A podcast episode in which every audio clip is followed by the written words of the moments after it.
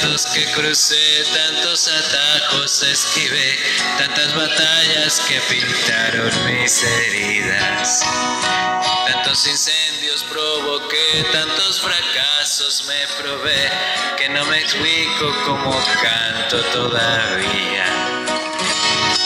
Y es que siempre voy detrás de lo que siento cada cuanto muero y aquí estoy. Por esos días, por venir, por ese brindis para mí, por regalarle a la intuición el alma mía. Porque los días se nos van, quiero cantar hasta el final. Por otra noche como esta es por mi vida. Tantos festejos resigné, tantos amigos extrañé, tantos domingos muy lejos de mi familia. Tantas almohadas conocí, tantas canciones aprendí, que los recuerdos me parecen.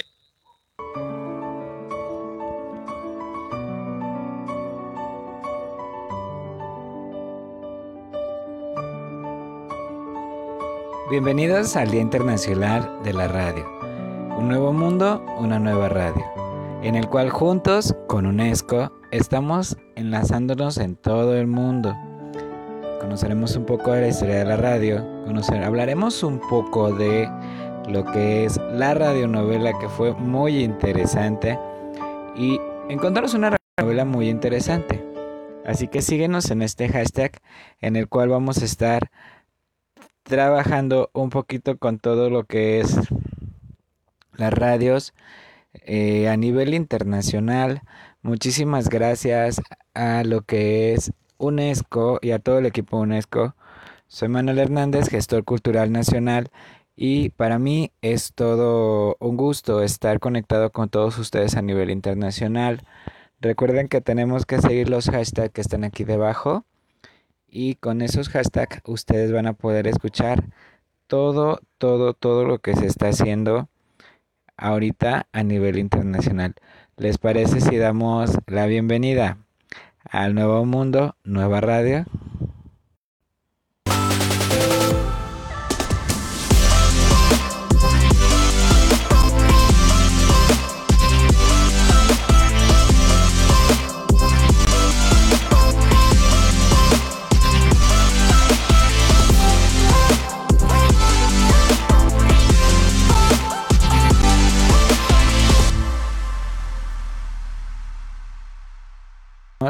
Como todos sabemos, hoy es Día Mundial de la Radio.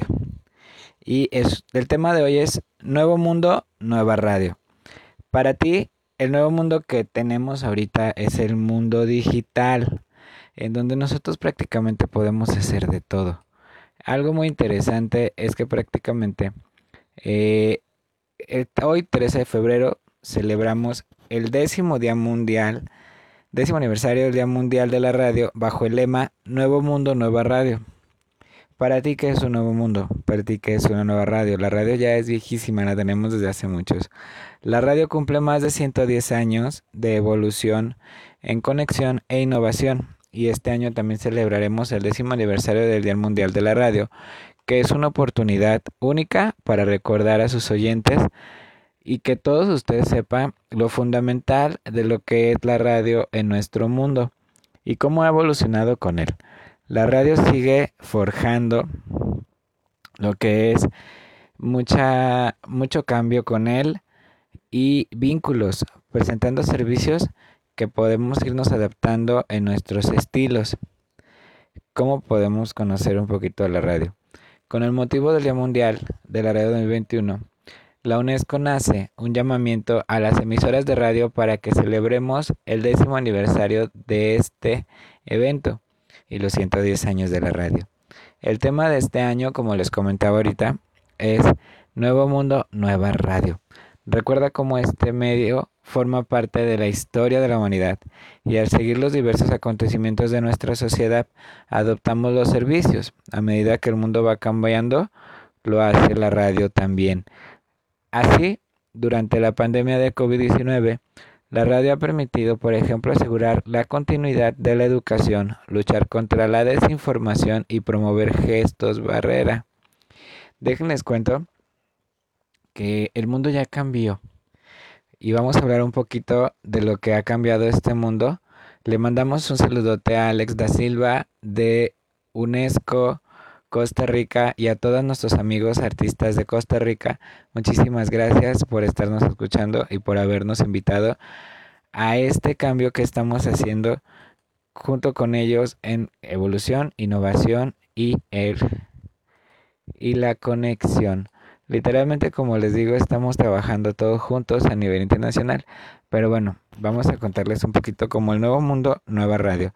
Es por lo tanto una hada a la resistencia de la radio, que es un homenaje a la capacidad de adaptación perpetua al ritmo de las transformaciones de la sociedad y de las nuevas necesidades de los oyentes. Accesible en cualquier lugar y en cualquier momento, la radio llega a una amplia audiencia y se presenta como una arena donde todas las voces pueden ser expresadas, representadas y escuchadas, por lo que la radio sigue siendo el medio más consumido en todo el mundo hoy en día. También la tenemos de forma digital. Para celebrar con nosotros el décimo Día Mundial de la Radio, vamos a hablar de este tema evolución, innovación y conexión. Lo más interesante para nosotros es la historia de la radio. Le mandamos un saludo a Muradi, el Museo de la Radio de Guadalajara, porque si tú vas a Muradi, el Museo de la Radio de Guadalajara, vas a conocer un poquito de la evolución y la historia de la radio desde que tenemos esas consolas gigantes que las escuchamos en casa con las familias hasta la innovación y la conexión como hoy en día. Nosotros estamos comunicándonos contigo a nivel internacional. Les mandamos un saludo a todos desde Perú, Costa Rica, Bolivia, Francia, a nuestros amigos de Europa. Les mandamos un gran abrazo. Y hoy los voy a saludar porque déjenme les cuento que hay muchas personas que están trabajando a nivel internacional para que todos estemos seguros con lo que está pasando prácticamente vamos a enfocarnos a hablar de esto, pero les quiero mandar saludos a todos porque hoy les dije que les iba a saludar a todos mis amigos de todo el mundo que están trabajando para que todo esto siga fluyendo y que nosotros como seres humanos fue como la historia. Recuerden que si nosotros sabemos de historia vamos a saber qué hacer. Ahora lo que sí les pedimos es que se queden en casa y que por favor escuchen todas las radios de todo el mundo que vamos a estar hablando un poquito de ustedes de lo que es historia y de lo que vamos a estar platicando. Como les decía, los temas a elegir comunicar hoy vamos a hablar de evolución, innovación y conexión. Vamos a hablar un poquito de las tres cosas, pero los vamos a poner en temas para que no se me vayan a aburrir. Así que es como les digo, también así durante la pandemia del COVID-19, la radio permitió, por ejemplo, asegurar la continuidad de la educación y luchar contra la desinformación y promover la barrera. Como les comentaba, muchísimas gracias a Secretaría de Cultura y a todas las escuelas y a todos los que me han estado mandando cursos. Ahora este, hemos estado aprovechando lo que es este cambio. Este cambio, cómo se vive, cómo un nuevo mundo te lleva a una nueva radio. El nuevo mundo que tenemos es prácticamente no podemos estar en contacto con nadie, no podemos andar en la calle, no podemos hacer absolutamente nada. Este gente bonita que nos está escuchando, pero sí podemos hacer mucho. Como nosotros hemos estado hablando en este transcurso de cómo la radio ha evolucionado, cómo los medios digitales han evolucionado, cómo los medios en general han, sido digitales y ahora todos, todos, todos sin excepción usan su celular para grabar una nota, para hacer una nota y para llevar su trabajo como periodistas hacia donde trabajan. Este nuevo mundo nos ha cambiado totalmente digital. Nosotros en Canal Indecir y les puedo decir que llevamos más de seis años trabajando digitalmente y mostrándote a ti de forma filantrópica lo que son las artes y la cultura de nuestra ciudad y los ponentes que hemos estado conociendo durante este tiempo. en los cuales te puedes meter y vas a ver infinidad de videos que, gracias a que estuvimos haciendo esta gestión cultural eh, durante seis años, le doy las gracias a todo el equipo de Canal in the City porque somos dos personas, dos personas las que hacemos esta magia, ¿sí? El diseñador gráfico, yo, que me he preparado arduamente en lo que es arte, cultura, para poder estar haciendo esto con ustedes y mi RP que me ha estado apoyando en todo lo que son las conexiones para poder trabajando de la mano de las artes y generar paz en nuestro mundo. Hoy en día fuimos invitados gracias al equipo de comunicación de UNESCO para llevar a cabo estos temas, los cuales eh, serán muy interesantes dado a que felicidades, queremos felicitar a todos los conductores y a todos los comunicadores de todo el mundo que llevan su trabajo de manera profesional. Recuerden que algo importante que como aquí lo dice UNESCO también es tener una continuidad y luchar contra la desinformación y promover gestos barrera. ¿Qué tiene que decir esto? Hablar siempre con una verdad y siempre comunicando. Hay que tener cuidado de las noticias que en ocasiones se comparten porque no todas son buenas. Pero bueno, eh, lo que les quería comentar aquí, aquí es que vamos a estar accesibles a todos, todos, todos en general. La radio ha tenido una resistencia mundial, ha estado en guerras, ha estado en momentos catastróficos históricos como momentos personales para nosotros, los transmisores, y las charlas públicas que han marcado épocas, así como las voces y las músicas. Se dieron cuenta cómo comencé yo con música. Esa música es parte de lo que yo he estado haciendo en esta evolución en las artes. No podemos salir, no podemos hacer absolutamente nada, pero tenemos que continuar. Y recuerden que tenemos que continuar de la mejor manera, siendo amables y empáticos entre todos. Como les comentaba, los debates abrieron nuestras mentes.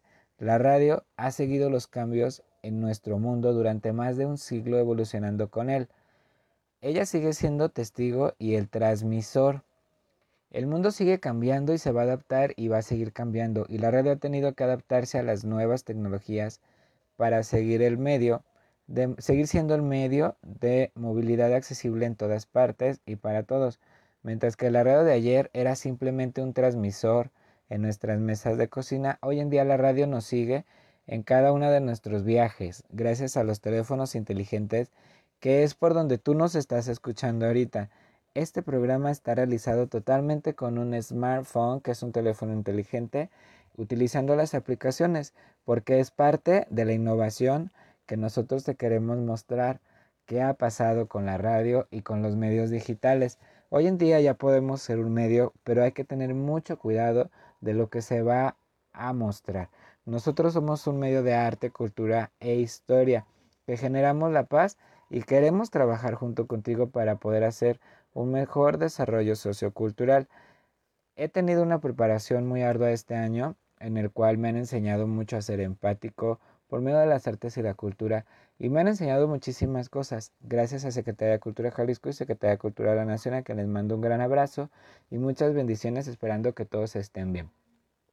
Lo que sí es que la radio, la radio ya no es solo un medio de sonido. Hoy en día la radio se escucha en la televisión y la televisión se escucha en la radio, que es prácticamente lo que nosotros estamos haciendo, una mezcla de televisión y radio. El mundo también está cambiando y la conexión es un subtema que destaca los servicios de la radio para nuestra sociedad.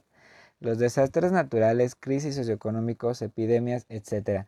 No importa los eventos, la radio nos conecta para forjar o mantener los vínculos, los anuncios de servicios públicos, las alertas y las emisiones que garantizan la continuidad de la enseñanza. Son ejemplos de los servicios prestados y las soluciones que ofrece la radio para satisfacer mejor las necesidades de los oyentes son demasiadas. Hoy en día recuerden que ya no somos solamente radio, hoy es radio con lo que es televisión y un poquito de música al fondo. También queremos mandar un saludo a todos los artistas como Dua Lipa, a quien estamos viendo que ha estado metiendo un montón de arte en sus videos y la verdad eso está padrísimo. Porque recuerden que las artes nos ayudan a generar un poquito de paz.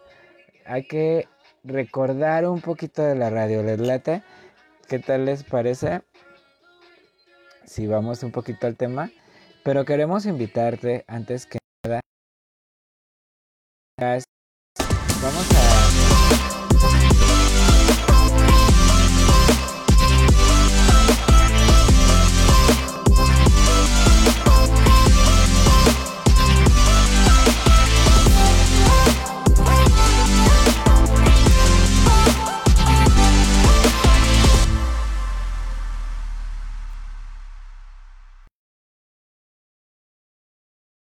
Como les comentaba, no olviden algo muy importante que es de lo que estamos hablando, pandemias y todo en este Día Internacional de la Radio. Y algo muy interesante es tu sana distancia. Si sales a comprar, por favor, y no tienes eh, algo urgente que hacer, por favor, quédate en casa. Si necesitas dar una vuelta con tu bebé o pasear a tu mascota, por favor, hazlo alrededor de tu cuadra, mantén tu sana distancia caminar. No saludes de mano, beso, abrazo.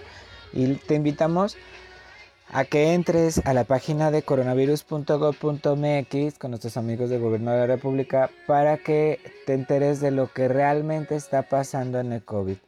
Ok, vamos a lo que es el tema, porque el tema es algo muy interesante y antes que nada los queríamos invitar a que lleven eh, su, su, conocer las nuevas medidas de la OMS para el uso correcto del cubrebocas. ¿Les late? Porque es algo importante que tenemos que hacer para que ustedes también se den cuenta de lo que hay que hacer. Conocer las nuevas recomendaciones de la OMS para el uso correcto de cubrebocas es mascarillas no médicas deben de usarse en lugares cerrados, tiendas, oficinas y escuelas sin ventilación. También lo que es la mascarilla de tela de tres capas para usarse en lugares de aire libre es lo que podemos hacer también y la OMS nos recomienda usar cubrebocas con válvulas de, extensión, de exhalación, pues al abrirse para facilitar la expresión permiten que entren los virus. Así que hay que tener cuidado con esto que, que se está Y vamos viendo que es, es algo que tenemos que cuidar mucho. Las caretas o visores brindan protección ocular y son alternativas adicionales al cubrebocas. El diseño de cubrir las, la cara es de bajo mentón. Ustedes pueden usar, recuerden que lo que tenemos que cuidar son los ojos y la boca. Es lo que se tiene que cuidar porque es lo que tenemos que cuidar muchísimo. Que literalmente no nos entre nada, nada, nada, nada, nada los ojitos porque es lo que tenemos que cuidar. También eh, usa cubrebocas en casa cuando hay visitantes. Puedes o no mantener la sana distancia. Recuerda que cuando llega alguien a tu casa tenemos que mantener una, cierta distancia porque vienen de la calle. Y no olvides también utilizar eh, el desinfectante para que en sus casas no tengan problema para esto. Así que vamos al tema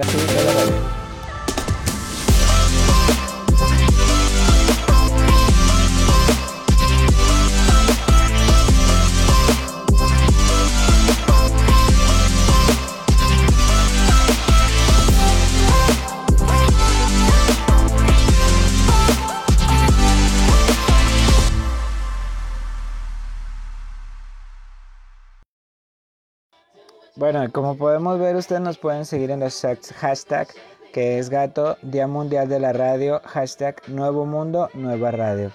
Hoy es 13 de febrero de 2021, Día Internacional de la Radio, y también nos pueden seguir en los hashtag World Radio Day y New World New Radio, que ahora ya la radio pasó al nuevo, al nuevo mundo, literalmente que, que ya somos parte de la radio visual, la radio también es visual, ya no solamente es tan, tan, ¿cómo les puedo decir? Tan estática. La radio ha evolucionado de tal modo en que ahora vamos a hablar de, de diferentes cosas. Y vamos a ver un nuevo mundo, nueva radio. Aquí estamos. Ok, hoy vamos a hablar de la historia de la radio porque la historia de la radio está súper interesante. La historia de la radio comprende diversos descubrimientos, hallazgos e intervenciones e invenciones que permitieron el surgimiento de la radiodifusión y de los aparatos de radio y sus diversas versiones. ¿Tú qué radios conoces? Yo Yo recuerdo que conocí radios viejísimas, de las que de las que son viejísimas. Entonces, ¿qué les parece si entramos al tema? La historia de la radio que es muy interesante y que pues vamos a aventarnos ahorita porque es algo muy padrísimo que me gusta que ustedes sepan para para que tengamos el conocimiento que es de dónde viene y por qué la radio, porque la radio ha sobrevivido a muchísimas cosas de la historia. Imagínense, recuerden, hoy hoy tenemos también con Museo Reina Sofía un artista que fue literalmente parte desde el tiempo en el que Hitler estuvo y por qué Hitler, ¿no? Y, y cositas así. Ok, pues vamos a comenzar. ¿Qué les parece si hablamos un poquito de los aparatos de radio en sus diversas versiones? Para lo cual fue clave primero el descubrimiento de la transmisión de las ondas electromagnéticas. La historia de la radio así comprende al menos un siglo de innovación científica y tecnológica, a cargo de algunas de las privilegiadas mentes de la física, la ingeniería y las ciencias aplicadas, comienza a finales del siglo XX y culmina con la radio digital de finales del siglo XX. No, perdón, a finales del siglo XIX y culmina con la radio digital a finales del siglo XX. La radio fue una importantísima invención de la evolución siempre las comunicaciones humanas y que permitió el desarrollo de tecnologías posteriores como televisión e internet inalámbrico o radar y el sonar, la física y las ondas electromagnéticas. La propagación de las ondas electromagnéticas fue formulada por James Maxwell en 1873, producto de sus experiencias al respecto en la década anterior Maxwell se percató de, que campos electrónicos variables creaban campos magnéticos variables y viceversa, gracias a la cual podría generarse ondas electromagnéticas que se propagan en el espacio. Las teorías de Maxwell fueron puestas en práctica por Heinrich Hertz en 1888. Logró crear artificialmente ondas electromagnéticas y detectarlas a través de un aparato de su fabricación. Hertz demostró que las ondas tenían características similares a la luz y se movían a una velocidad semejante. Así que imagínense que las, ondas de radio, como todos las conocemos, pues literalmente están, eh, ahora sí que como decimos, están hechas por ondas de radio. Qué interesante, ¿no? En consecuencia, las ondas pueden también reflejarse, desviarse o polarizarse, ya que se trataba de variaciones electromagnéticas del mismo espectro. Es homenaje a este científico, las ondas electromagnéticas se denominan, se llaman ondas hercianas. La primera transmisión de ondas hercianas tuvo lugar en Nochebuena en 1906 gracias a un alternador electromagnético de alta frecuencia que generaba ondas moduladas en amplitud AM. Se transmitió la voz de Reginald Aubrey Fessenden cantando un villancico de Brands Rock Station, Massachusetts, y su voz fue captada por los bancos, por los barcos en la costa. O sea que imagínense qué padre. La primera eh, transmisión de radio la escucharon hasta en el radio, así como cuando nosotros comenzamos aquí en Canal Indecir y GDL que nos escuchaban en todo el mundo. Para nosotros era totalmente mágico porque no nos había pasado nunca que las telecomunicaciones fueran así. Pero qué padre. Así que, ¿qué les parece si hablamos un poquito de antecedentes de la radio? Porque algo muy interesante es conocer de dónde viene la radio. Porque pues hay muchísimas cosas que podemos conocer. Ok, entonces vamos a ver los antecedentes de la radio. En los antecedentes de la radio se inventará, surgieron dos importantes eventos de inicios a mediados del siglo XIX. La pila voltaica creada por Alexandro Volta, que era una suerte de pila capaz de producir campos eléctricos. El telégrafo, creado por Joseph Henry y mejorado por Samuel Morse, que era un artefacto capaz de enviar y recibir señales eléctricas, transmitidas a lo largo de un cable conductor transmitiéndolas luego en un mensaje escrito, gracias a un código numérico Otro antecedente importante fue la invención de la telefonía, obra de Graham Bell, presentado en 1875. Semejante al telégrafo, este invento podía transmitir el sonido de la voz humana a través de los cables conductores, bajo la forma de impulsos electrónicos. Y por último está el invento del soviético Alexander Popov, Popov, quien inventó la antena y realizó con ella las primeras transmisiones de ondas electromagnéticas a corta distancia. ¿Qué te parece esta información? ¿A poco no está saber cómo la radio ha estado evolucionando a través del tiempo? Le queremos mandar un saludo a todos los artistas internacionales como Ashley Simpson y Jessica Simpson, que son parte de los artistas que conocemos en Canal in the City, a la familia Simpson. Vamos a hablar un poquito del origen de la radio. Existe una polémica historia respecto al creador de la radio. Por un lado, el famoso inventón serbio Nikola Tesla presentó la primera patente de un receptor de ondas hercianas. Sin embargo, el italiano Guglielmo Marconi produjo el primer aparato receptor de ondas hercianas en 1896. Marconi procedió a demostrar a la Marina y al ejército las aplicaciones de su invento y por eso es recordado como el creador de la radio. Muchos creen que existe una evidencia del robo de Marconi.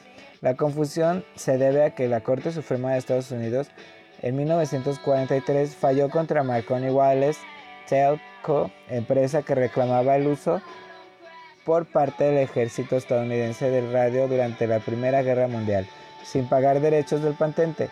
Sin embargo, falló. El dicho fallo no tiene nada que ver con quien inventó la radio. El primer aparato de radio de la historia fue la radio galena, inventada en 1910 por los estadounidenses Dunwoody y Greenlehan Ritter. Picard era un aparato portátil de unos 10 kilogramos de peso y fabricado a partir de cristal de sulfuro de plomo conocido como galena. Era imposible cambiar de dial, aunque las emisoras continuaban siendo muy escasas.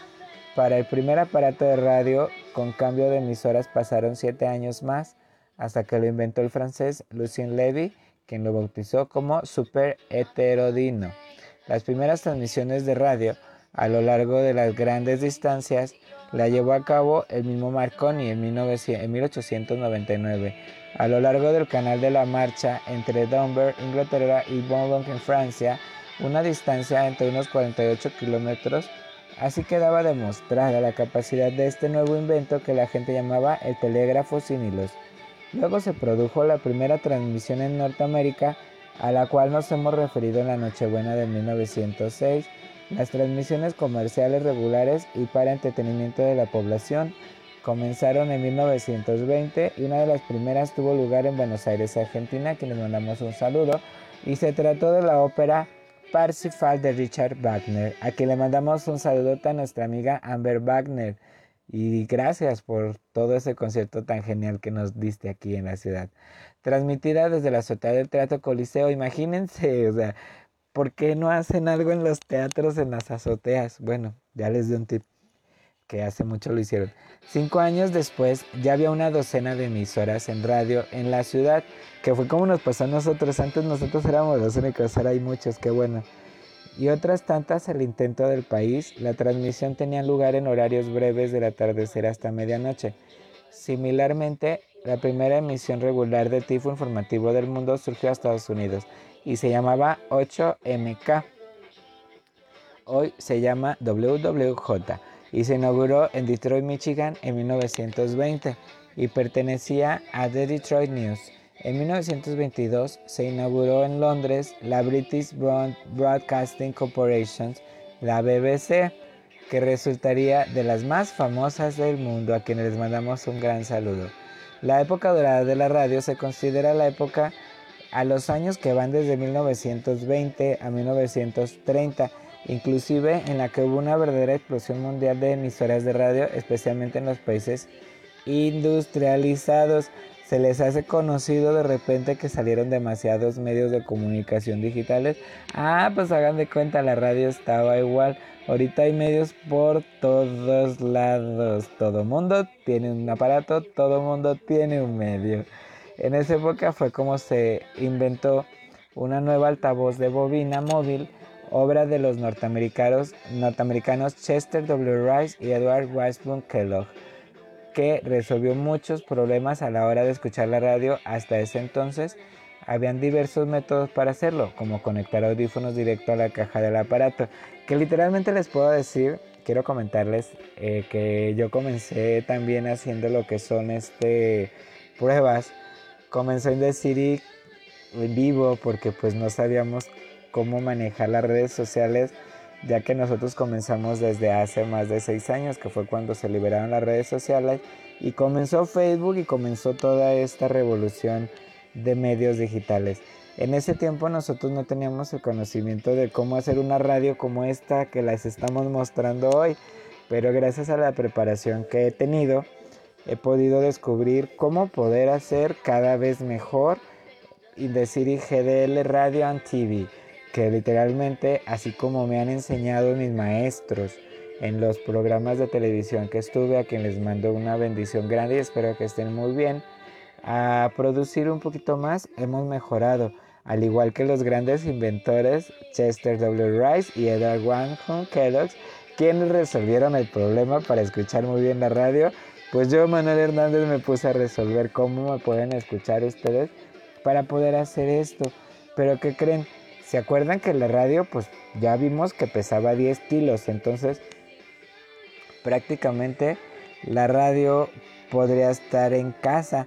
Porque imagínate si te, si te pones en casa a escuchar la radio, pues siempre se iba a ser un, un, un relajo, ¿no? Porque imagínense, 10 kilos para cargarla al trabajo, ¿no? Pero ¿qué les parece?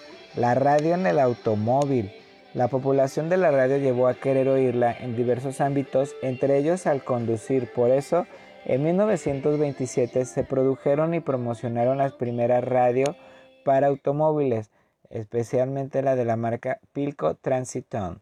Desde entonces la asociación entre el radio, el reproductor de música y el automóvil no se ha detenido y valiéndose del hecho de que la vista ha estado ocupada durante un tiempo, pero no así en el sentido del oído. Así que con esto prácticamente la radio en el coche comenzó porque nosotros podemos ir manejando, pero podemos ir cantando eh, las canciones, que es prácticamente cantar la canción que tú quieras y que más te guste mientras vas manejando.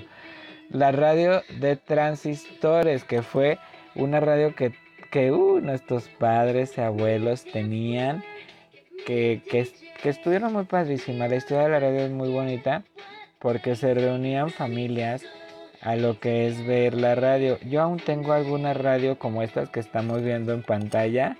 Tengo una que todavía funciona, fíjense. Y hay que ponerle música, porque recuerda que la música y los programas y todo lo que las personas hacemos es para que tú te mantengas entretenido. Pero ¿qué tal?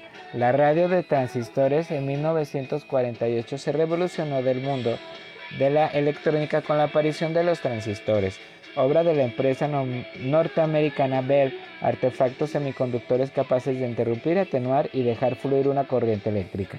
Su invención les valió el Premio Nobel de Física en 1956 a los tres ingenieros John Barden, Walker Branstein y William Clay y este artefacto permitió la aparición en 1953 de la primera radio de transistores, obra de la empresa alemana Intermetal. Les mandamos un saludo a todos nuestros amigos en Alemania. Estas nuevas radios de transmisores eran más eficientes, livianas, económicas y pequeñas que las tradicionales. Dispararon la producción de aparatos de radio por millones de las décadas de 1960 y 1970 cuando se convirtieron en un medio popular para seguir las noticias durante la Guerra Fría, su vida útil duró hasta los 80, cuando fueron reemplazados por nuevas tecnologías más eficientes. Pero llegamos nosotros, la radio digital.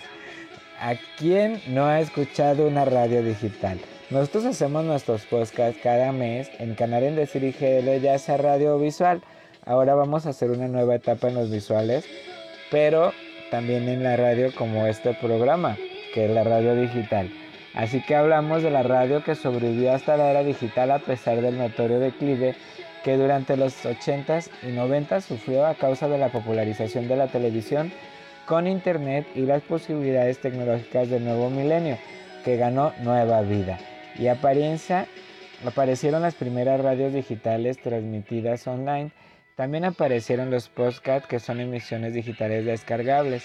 Vamos a hablar de la línea de tiempo de la radio, ¿va? Para que no se nos olvide. Para pasar a otro tema, porque tenemos temas súper interesantes. Y la radio prácticamente ha sido parte inigualable para compartir con amigos, con familia y ahorita vamos a hablar un poquito de lo que es este, ¿cómo les puedo decir? La radio comenzó con, con algo que es súper interesante, que fue la radionovela. Y vamos a hablar un poquito de ella, porque es interesante cómo los artistas anteriormente iban a, iban a, hacer sus novelas con sonidos, con caballos y todo eso. Y todo eso, todo eso, todo eso es lo que ha sido parte de la historia de la radio que nosotros hemos estado. Ok, hagamos un repaso en la línea del tiempo de la historia de la radio. En 1873, Maxwell publica su teoría sobre las ondas electromagnéticas. En 1888, Hertz crea el primer detector de transmisión de todas las de ondas electromagnéticas en 1895, Marconi inventa el primer receptor de ondas hertzianas usando un oscilador eléctrico creado por Hertz. En 1896, Popov inventa la primera antena electromagnética. En 1897, Tesla presenta la patente para el radiotransmisor. En 1899, Marconi realiza la primera transmisión de un país a otro que se realizó de Inglaterra a Francia. En 1900 se inventa la radio AM. Les mandamos un saludo a todos los conductores que aún siguen siendo parte de la cultura en radio AM. Y en 1901 Marconi y Fleming transmiten la primera señal telegrafiada inalámbrica a lo largo de 2.400 kilómetros de distancia. En 1910, la primera radio galena es inventada por Dubois, y Richard Picard. En 1914, inicia la Primera Guerra Mundial y la radio es ampliamente utilizada para coordinar la localización de las tropas. En 1920 aparecen las primeras emisiones radiales regulares y de entretenimiento. Se inventa la radio en 1933 en frecuencia FM. En 1948 se inventa la radio de transistores. En 1963 la primera emisión de radio vía satelital surge en la primera estación de radio online en 1993. Con esto podemos ver la importancia que tiene la radio con nosotros y algo que está padrísimo es tener esa, ¿cómo les puedo decir? Eso de que la radio ha sido parte de nosotros durante todo el mundo. La radio ha sido, ahora que ya evolucionó, que el nuevo mundo, nueva radio, la radio evolucionó a tal punto a ser como estamos aquí con nosotros, que es prácticamente ver la historia de la radio desde un mundo divertido junto con imágenes. Los invitamos a seguir los hashtags World Radio Day y New World New Radio, que estamos generando un nuevo mundo, una nueva radio. Queremos que tú adquieras conocimiento, seas parte de la evolución y también seas parte de la ciencia que también vamos a estar conociendo junto contigo para que ustedes sigan con nosotros de tal modo que en esta nueva nueva era del digital podamos seguir estudiando de en diferentes partes así que no no se lo pierdan porque va a estar padrísimo Pero, ¿qué creen? Vamos a hablar de la radionovela. Algo muy padre que es la radionovela. ¿Quién no recuerda las novelas de antes? Bueno, yo sí alcancé a escuchar una novela que le encantaba a las personas. Perdón. Que es Porfirio Cadena, El Ojo de Vidrio. no sé si recuerdan esa novela, yo la escuchaba cuando estaba en el preescolar, yo llegaba corriendo. Qué tiempos aquellos cuando no existía el internet y eran pocas las afortunadas las familias que tenían televisión cuando se reunían alrededor. Anteriormente, eh, la, ¿cómo les puedo decir? El, eh, prácticamente antes las personas se reunían a ver lo que era la, la, la radionovela porque literalmente las radionovelas estaban hechas por los actores y las actrices de ese tiempo. Así que echabas a volar tu imaginación con las voces de los locutores y actores y wow, eran padrísimas. El día de hoy estamos hablando de la radio y este era el medio de entretenimiento y el único medio de comunicación existente antes de que surgiera la televisión. Se ofreció una barra de programas de entretenimiento, que tal es el caso de las renovelas, las cuales tuvieron un gran éxito como forma de contar historias. A ver, a ver, como les acabo de decir ahorita, ¿quién no se acuerda de Calimán? Calimán, que podría contar todos los malos. ¿O quién no se acuerda de Porfirio Cadena, el ojo de vidrio? Solo por mencionar un ejemplo de dos. En sí, ¿quiénes son las radionovelas? Son historias narradas con un estilo teatral, con una estructura bien definida, inicio, trama y final, que se narra a lo largo de varios episodios. Yo recuerdo que cuando hablábamos de la radionovela de Porfirio Cadenas, se oía el... Y llegó el caballo en una noche oscura, donde la luna alumbraba el piso, Hagan de cuenta, era eso lo que nos decían. Prácticamente era una narración completa desde el piso, los zapatos, venía vestido de alguna forma y cosas así como se los acabo de hacer ahorita literalmente yo. Y, y contaban una historia grandísima. Estas fueron muy bien aceptadas porque el público se identificaba con sus personajes al grado de casi sentir las aventuras y desavenencias de los personajes favoritos y tienen su mérito ya que la intensidad de las emociones se transmitían solamente por la voz y los efectos ambientales de sonido musicales e incluso hasta en silencio, porque era como cuando decían, ¿escuchas? Creo que alguien viene por ahí. Escucha, escucha. Y prácticamente así como yo los hice ahorita que se quedaran escuchando, era el, modular la voz, el actuar por medio de la voz, hasta llevarte a ti a un mundo mágico de las novelas. ¿Por qué? Porque tenemos que hablar de algún modo en el cual puedes llevar al mundo, a la persona a otro mundo. Las historias eran variadas, pero el género favorito era el romance. Así que mientras las amas de casa realizaban sus quehaceres, al mismo tiempo disfrutaban de la radionovela favorita. Aunque eso sí, como en toda buena historia, no todo es miel sobre hojuelas, y unos momentos de mayor tensión es el llamado conflicto donde se da una lucha entre el deber, el querer y los personajes buenos, malos, que al final reciben su merecido.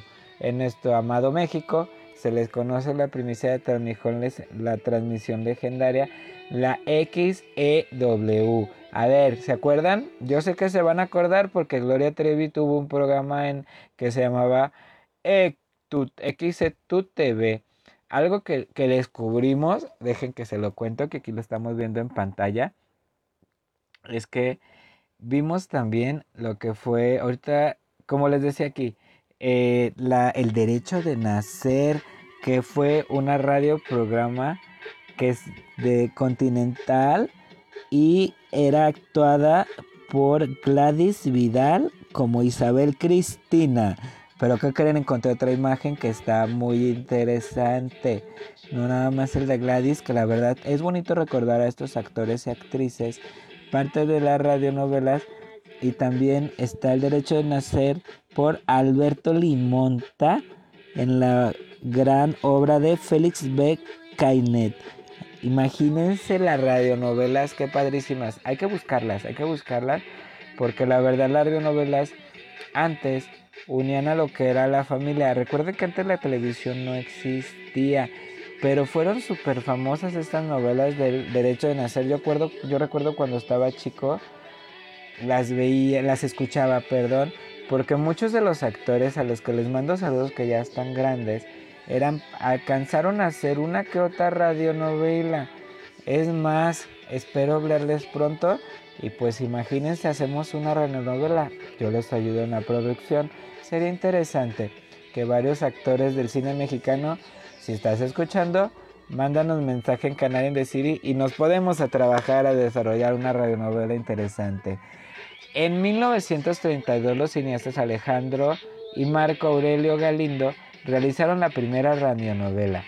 Fue una adaptación del clásico de los Tres Mosqueteros de la época dorada de las radionovelas y comenzó en 1941 con la serie Aves sin sonido, siendo Calimán la más popular de todas, que era Calimán reunía a todas las familias, según recuerdo, tíos y familiares siempre utilizaban el, el apodo de Calimán ante las personas.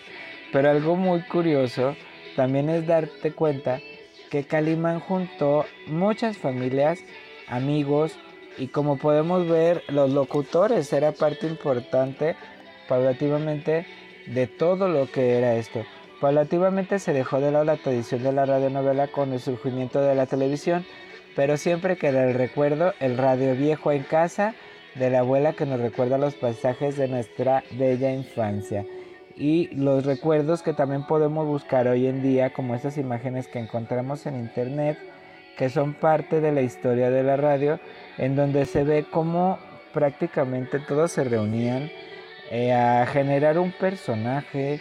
A lo mejor alguno era el caballo, a lo mejor otro era el burro o la vaca, no sabemos, porque realmente los sonidos los hacían en ocasiones con las manos o los hacían ellos en sus reuniones, porque antes recuerden que no había tanta tecnología como lo tenemos ahorita, que es como ha cambiado. Hoy en día, como ha cambiado la radio, es porque ahora tenemos lo que es la, la tecnología con nosotros y somos parte de los otros medios de comunicación ahora tú estás viendo imágenes y al mismo tiempo estás viendo cómo te cuento un poquito de la historia de la radionovela. Eh, hay miles y miles de radionovelas que ustedes pueden buscar para que ustedes también las disfruten y, la, y las estén viendo con su familia, con amigos. ¿Y qué les parece si vemos de nuevo la radionovela, si escuchamos, perdón, de nuevo la radionovela de Porfirio Cadena, El Ojo de Vidrio? Que puedes buscar en YouTube. Déjame te cuento que la puedes buscar en YouTube y eso está súper interesante porque la puedes volver un poquito del pasado con tus personas de casa de la tercera edad. Te puedes volver a sentar, puedes ver con esta evolución nueva de la radio en YouTube, puedes buscar en el nuevo mundo un viejo mundo, que es la evolución, innovación y conexión. Y ojalá que, que puedan hacer de nuevo nuevas radionovelas y si hacen por ahí me está escuchando alguien, invítenme, con gusto yo participaría en un proyecto tan padre como el revivir las radionovelas para que las personas se vuelvan a reunir desde su casa para que las estén escuchando, porque antes era lo que unía a las familias.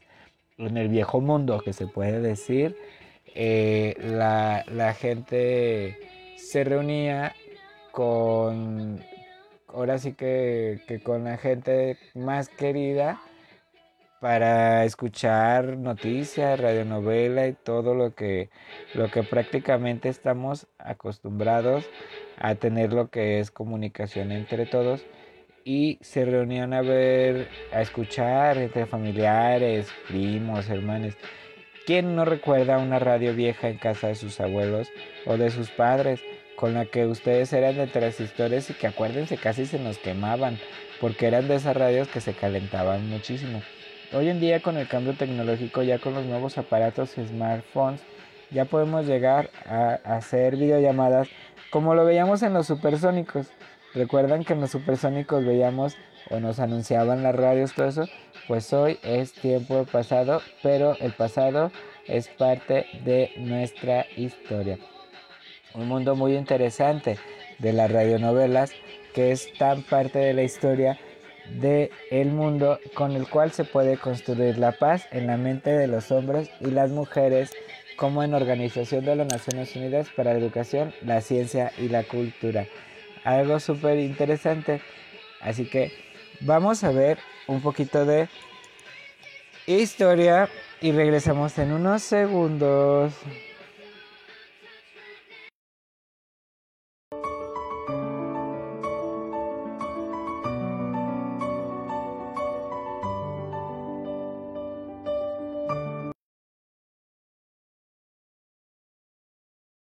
Y pues ya regresamos y vamos a ver un poquito de lo que es historia. ¿Les gusta? vamos a ver un poquito de historia. Porque vamos a hablar de historia. Vamos a hablar de historia de nuestra bella ciudad de Guadalajara. Que cumple años y que este 14 cumple años. Y estamos prácticamente por festejar a nuestra bella ciudad de Guadalajara, la cual estará festejando este 14 de febrero su festejo de, fundación. El nombre oficial es Guadalajara. La población de hace 10 años era 1.495.189 habitantes. Extensión territorial era de 151.004 kilómetros cuadrados y colinda con Zapopan, San Pedro Laquepaque y Tonalá. En la época prehispánica, en el centro del valle de Atemajac, donde actualmente se encuentra Guadalajara, no había asentamientos humanos, solo en sus alrededores, y hacia el este del valle de Atemajac se encontraban Tonayan y Tetlán. Tonayan era Tonalá. En los extremos se encontraban Zapopan, Atemajac, Soquipan, Tezistán, Coyula y Huentitán. En la conquista de México y su fundación de Guadalajara fue larga y tortuosa. En 1522, los primeros conquistadores españoles, encabezados por Cristóbal Colón, Cristóbal de Olid, perdón, comenzando el proceso de conquista de los territorios que hoy conforman el estado de Jalisco. En 1530, Nuño de Beltrán de Guzmán se propuso a conquistar la región y entró por la barca hacia Tonayan acompañado por 500 soldados españoles y 15.000 indígenas. Una vez logrado el objetivo, decidió llamar a Guadalajara las tierras de la conquista en honor a la ciudad española donde nació y establecer ahí la ciudad en la que pudiera mantener el control de estos territorios. La primera fundación de Guadalajara sucedió en 1532 en Nochistlán. La villa de Guadalajara fue fundada por 42 vecinos, sin embargo duró poco menos de un año en este lugar. La primera cuando se decidió trasladar la ciudad a un lugar donde hubiera más agua y mejores condiciones de vida. La segunda fundación de Guadalajara se hizo en Tonalá, donde permanecería durante aproximadamente dos años. La tercera fundación de Guadalajara ocurrió en 1535 en la región de Tacotlán. Sin embargo, los colonos fueron continuamente atacados por los indígenas de la región, orillándolos a buscar una nueva ubicación de la ciudad. Finalmente, el 14 de febrero de 1542, la ciudad de Guadalajara fue fundada por cuarta y última vez en el valle de Atemajac, sobre el margen del río San Juan de Dios, y los primeros habitantes de Guadalajara fueron españoles, peninsulares e indígenas. Se calcula que la población inicial de la ciudad fue un aproximado de 300 personas. Así que imagínense qué padre. Fueron 300 personas solamente en Guadalajara cuando comenzó y tenemos aquí un montón de fotografías. Aquí vamos a ver dónde se asentó la ciudad en el río San Juan de Dios, que es donde estamos viendo en pantalla. Y fue donde comenzó porque fueron 300 personas, imagínense, era bien chiquita Guadalajara. Y pensar que hoy en día tenemos una ciudad llenísima. Muchísimas gracias por estas imágenes que nos enviaron sobre la eh, edificación y construcción de nuestra ciudad de Guadalajara, que imagínense, en ese tiempo fueron 300 personas. Así que, y ahorita somos más de un millón. Les mando un saludo a todos en Guadalajara. Y pues felicidades porque tenemos una de las ciudades más bonitas del mundo. En la época virreinal, la Guadalajara del siglo XVI fue una ciudad pequeña y se consideraba un lugar más bien de paso, frecuentando principalmente por comerciantes viajeros y hubo varias epidemias que redujeron drásticamente la población de indígenas. Por tal motivo, en 1557 se fundó el primer hospital de Guadalajara. En 1560 Guadalajara se convirtió oficialmente en la capital de la Nueva Galicia. Guadalajara en el siglo XVII, durante la época Guadalajara, vivió un notable crecimiento en materia religiosa y cultural y de infraestructura, provocando un aumento considerable en la población de la ciudad. Poco a poco, Guadalajara fue tomando mayor importancia dentro de la Nueva España y el florecimiento religioso en la religión fue encabezado por las órdenes franciscanas, agustinas dominicanas, mercedarias, jesuitas y carmelitas descalzas, cuyo legado es aún visible en algunos puntos de la ciudad. En Guadalajara del siglo XVIII, durante esta época los habitantes de Guadalajara alcanzaron un alto nivel de vida debido al florecimiento de la industria, la producción de campo, los oficios de minería y el comercio. A pesar de haber atravesado por epidemias, plagas y terremotos, Guadalajara terminó por consolidarse como uno de los centros de la población más importante de la Nueva España. El apogeo que tuvo Guadalajara dio pie a que arquitectos, filósofos, abogados, científicos, poetas, escritores, oradores decidieran mudarse a la ciudad. Francisco Javier Clavijero y Matías de la Mota Padilla fueron algunos de los más destacados. En 1771 llegó a la ciudad uno de los personajes más notables en la historia de Guadalajara, el obispo Fray Antonio Alcalde, quien fundó el Hospital Civil en la Universidad de Guadalajara. En 1793 surgió la primera imprenta de Guadalajara manejado por Mariano Valdés Telles, cuya primera edición fue el elogio fúnebre para Fan Antonio Alcalde. La independencia en Guadalajara con Miguel Hidalgo entró a San Pedro o Itlaquepaque el 25 de noviembre de 1810, al día siguiente fue recibido de manera efusiva en Guadalajara y el 6 de diciembre de 1810 Miguel Hidalgo abolió la esclavitud en Guadalajara. El 17 de enero de 1817, el ejército insurgente es derrotado a las afueras de Guadalajara en la batalla del puente de Calderón. La Nueva Galicia, hoy Jalisco, se adhirió al Plan de Iguala el 13 de junio de 1821. Guadalajara en el México independiente del siglo XIX. En la construcción del México independiente jugaron un papel fundamental los federalistas jaliscienses Prisciliano Sánchez, Luis Quintanar y Valentín Gómez Farías, cuyos preceptos quedaron plasmados en la Constitución de 1824. En 1858 el presidente Benito Juárez trasladó su gobierno a Guadalajara debido a las disputas entre liberales y conservadores. Juárez estuvo a punto de ser fusilado, sin embargo fue rescatado por Guillermo Prieto, quien arengó a los victimarios diciéndoles, alto, los valientes no asesinan. Los conflictos que se dieron en la segunda mitad del siglo XIX dañaron seriamente parte del patrimonio de la ciudad, siendo los más afectados los convencidos de Santo Domingo, San Francisco y el Carmen. En 1866 abrió sus puertas el Teatro de Gollado, uno de los principales iconos arquitectónicos de nuestra ciudad, que aún hasta la fecha Teatro de Gollado sigue siendo una de las estructuras más hermosas de la ciudad. Literalmente. Eh, fue uno de los arquitectos de la ciudad. La parte final del siglo XIX marcó un nuevo florecimiento cultural artístico en la ciudad, destacando personajes como el jurista Ignacio del Vallarta, el escritor José López Portillo y Rojas, y el abogado Miguel Contreras Medellín y el empresario Francisco Martínez Negrete. Guadalajara a principios del siglo XX. Durante el gobierno de Porfirio Díaz, Guadalajara vivió una etapa de estabilidad y crecimiento comercial e industrial este apogeo se vio reflejado en la arquitectura de la ciudad, sobre todo en la zona centro. Se construyeron hospitales, colegios, tranvías y la estación de ferrocarril, además de las instalaciones eléctricas para la ciudad. La Revolución Mexicana en Guadalajara tuvo más implicaciones sociales que militares. en Guadalajara, destacándose las fracciones de apoyo Venustiano Carranza y Pancho Villa.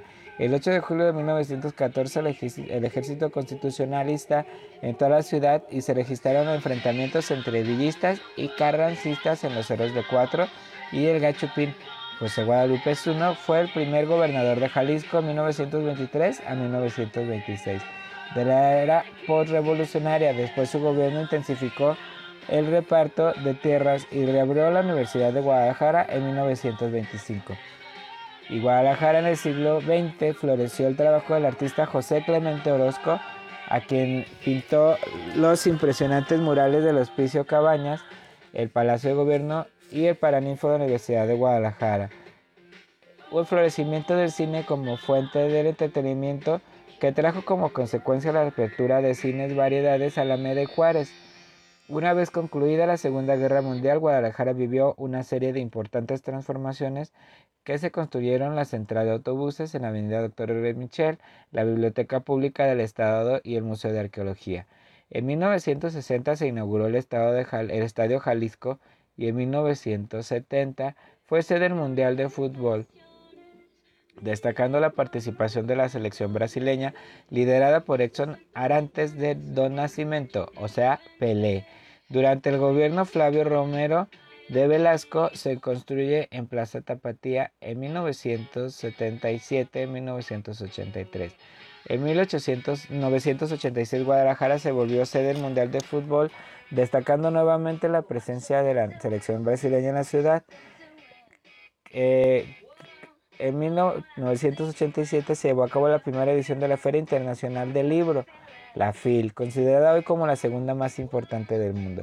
Y Guadalajara en el siglo XXI fue sede de los Juegos Panamericanos más justa deportiva. El continente americano actuó a Guadalajara y forma parte del área metropolitana donde viven poco más de 4 millones de habitantes hoy en día. Integran por los municipios de Zapopan, San Pedro Taquepaque, Tonalá, Tlajomulco y El Salto, Tlahuacán de los Memblillos, Juanacatlán, Zapotlanejo, y nuestra ciudad es reconocida por validez, por la calidez de su gente y por la calidad de vida que ofrece a sus habitantes. Guadalajara se ha consolidado como una de las grandes capitales de América, como una gran ciudad cultural diversa e innovadora. Esta información es parte del gobierno de Guadalajara. Muchísimas gracias. Pero sí, nuestra ciudad es una de las más bellas y de las más pro en tecnología. Estas fotografías que les estoy compartiendo fueron fotografías que me enviaron por internet para que ustedes puedan ver cómo era nuestra ciudad y cómo es nuestra ciudad de Bella. Guadalajara, Jalisco, está llena de arte, cultura y mucha historia. Y también de gente cálida que nosotros te recibimos aquí. Miren, el cine del estudiante que está a un lado del Musa, a quien les mando un saludo. Y es el cine de arte del estudiante me tocó ir a mí cuando estuve chico antes de que desapareciera. Ojalá que los vuelvan a, a poner, pero pues ahorita con la pandemia está duro. El río San Juan de Dios, miren, como la avenida de Juárez se veía anteriormente. Miren, cómo, cómo podemos todavía pasar por esas partes que podemos bajar en el centro.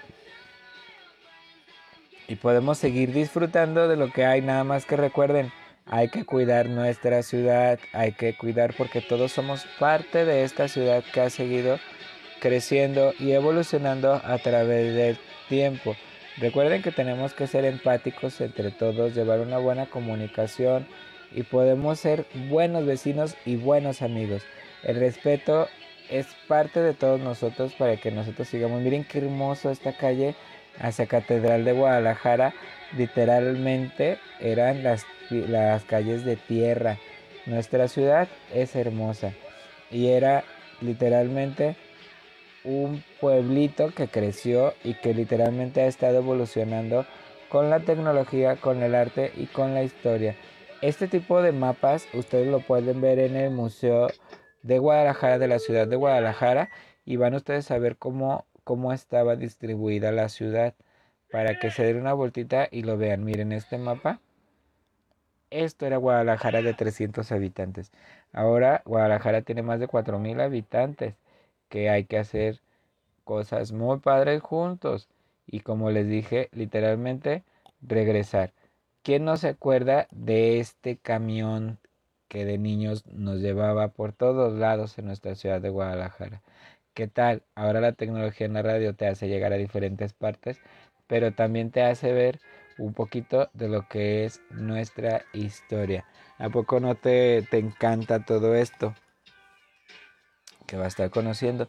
Y no se les olvide que estamos junto con UNESCO hoy en Día Internacional de la Radio, que es algo súper interesante, que los invitamos a construir la paz en la mente de hombres y mujeres y seguir los hashtags World Radio Day y New World Radio. Así que es algo que está súper interesantísimo.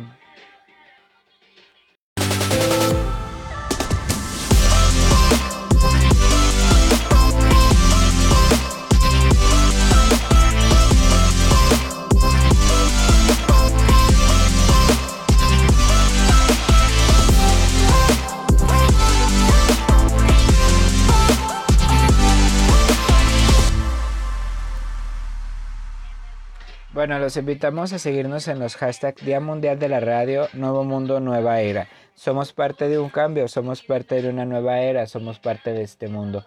No podemos quedarnos detenidos y como sociedad tenemos que seguir adelante.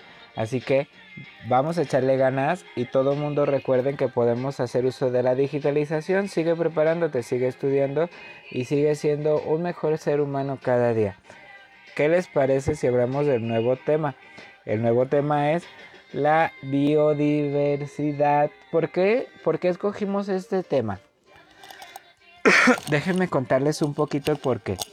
Hace días, junto con UNESCO, tuve una reunión con todos los líderes sociales de todo el mundo a quienes les mando un saludo. Estamos preocupados por nuestra biodiversidad en el cual nosotros somos parte de la, la biodiversidad somos parte nosotros también de los seres humanos y de los seres vivos, en el cual le mando un saludote a la señora Angela Maker y a todos, en que nos estuvieron contando un poquito de que necesitamos cuidar nuestra biodiversidad. De veras, somos parte de, y la biodiversidad es, ¿cómo les puedo decir? Es parte importante de nosotros porque, ¿qué es la biodiversidad? Antes que nada, ¿qué es la biodiversidad? Ok, la biodiversidad o diversidad biológica es la variedad de la vida. Este reciente concepto concluye varios niveles de la organización biológica y abarca la diversidad de especies, plantas, hongos, microorganismos que viven en un espacio determinado o su variabilidad genética a los ecosistemas de los cuales forman parte. Estas especies o los países o regiones en donde se ubican ecosistemas también incluyendo los procesos ecológicos y evolutivos que se dan a nivel de genes, especies, ecosistemas o países. Perdón.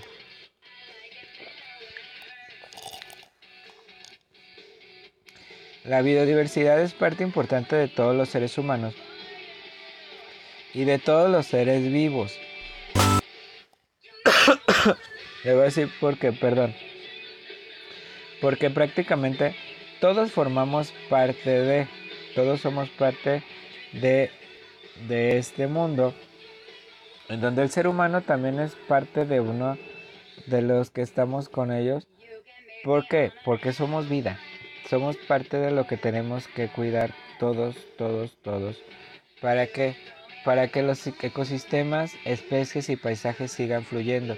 El concepto fue acuñado en 1985 en el Foro Nacional sobre la Diversidad Biológica de Estados Unidos.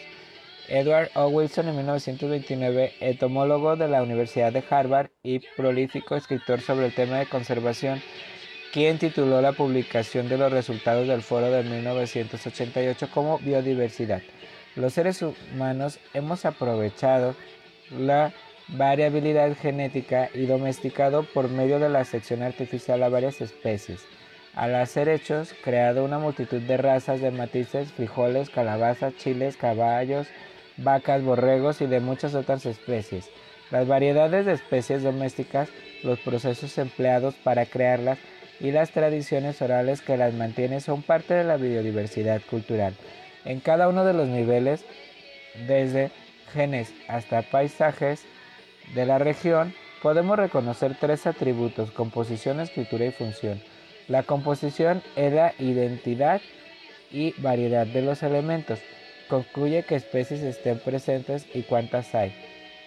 La estructura es la organización física y el patrón del sistema que incluye la abundancia relativa de las especies, la abundancia de los ecosistemas de grado y conectividad y la función de los procesos ecológicos y evolutivos.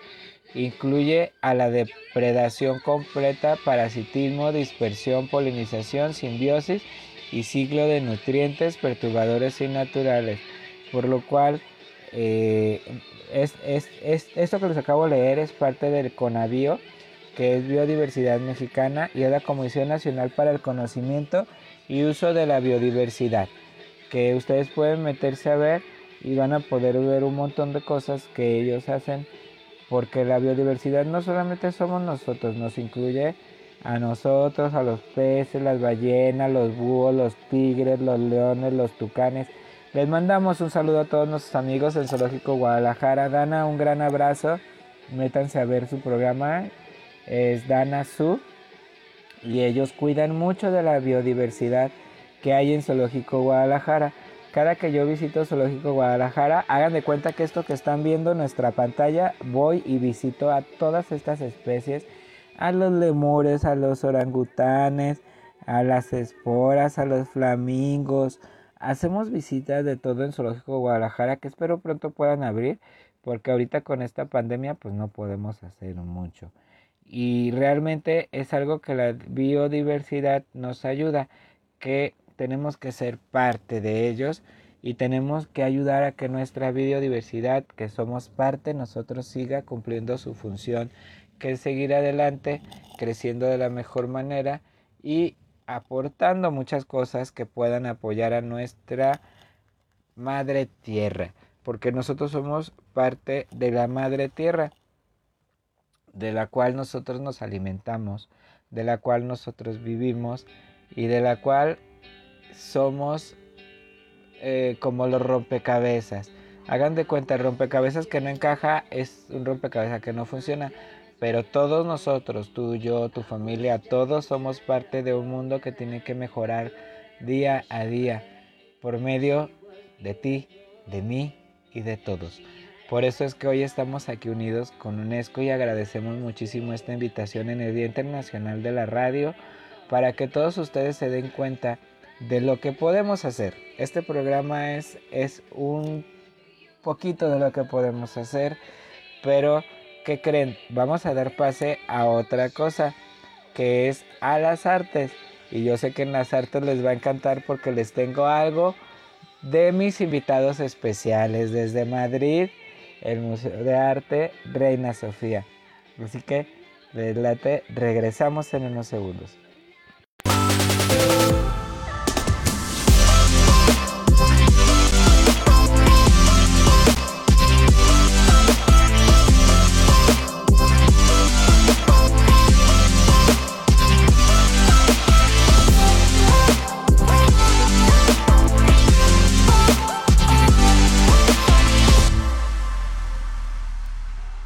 Bueno, pues regresamos con el Día Mundial de la Radio. Recuerden los hashtags en donde nos pueden contar a todos. Es Día Mundial de la Radio, Nuevo Mundo, Nueva Radio. Les estaremos poniendo diferentes este hashtags para que ustedes chequense los hashtags que tenemos también al final. Eh, que son World Radio Day y New World News Radio. Es donde pueden escucharnos a todos en general a nivel nacional e internacional para que ustedes también estén viendo lo que vamos a estar haciendo con nosotros. Pero ¿qué creen? Vamos al espacio de arte y cultura. En el espacio de arte y cultura tenemos muchas cosas que agradecerle a todas las personas. Antes que nada quiero agradecerle a Secretaría de Cultura Jalisco y a Secretaría de Cultura de Nación por el reconocimiento como agente cultural nacional. Muchísimas gracias. Déjenles cuento un poquito que nosotros en Canal Indeciri llevamos más de seis años trabajando, apoyando de forma filantrópica a las artes y la cultura, dado a que prácticamente pues yo con el conocimiento que tengo como diseñador gráfico, eh, opté por decir, ok, quiero ayudar a las artes que nos ayudan a nosotros a mejorar como seres humanos. Y algo que pues logramos hacer fueron demasiadas exposiciones de arte, digitales, por todos lados. Le mando saludo a todos los artistas que han sido parte de Canal in the City. Que te invito a que te metas y le des un clic por ahí porque hay exposiciones de arte de varios conocidos y de artistas que fueron de los últimos, de los últimos en los cuales prácticamente pudimos exponer de forma presencial que literalmente pues ya, ya terminó y pues en arte tenemos algunas cosas que decirles porque la cultura sigue y el arte sigue y nosotros tenemos que seguir adelante porque son generadores de paz y algo muy interesante que hizo Cultura Zapopan es del día 15 al 26 de febrero los niños de entre 4 y 12 años se podrán registrar de forma digital para obtener su paquete.